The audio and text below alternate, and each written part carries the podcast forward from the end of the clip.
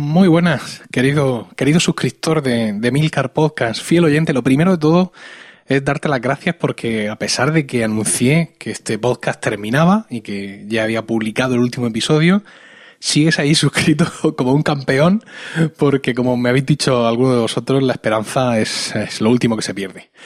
Bueno, pues tu esperas mm, ha tenido su recompensa, quizá no lo sepas o quizás sí, pero eh, quería, digamos, tener este, este último gesto de correspondencia, de fidelidad hacia vosotros en correspondencia a la fidelidad que, que habéis tenido a este podcast.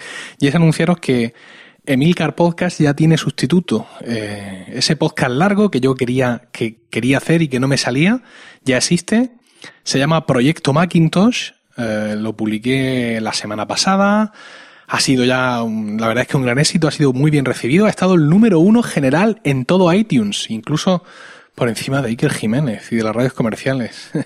y es un proyecto, es este proyecto Macintosh, este podcast está centrado exclusivamente en el Mac. Es un podcast que va a hablar solo sobre el Mac, el ordenador, su sistema operativo S10, las aplicaciones, nada de iPhones ni de iPad, solo el Mac.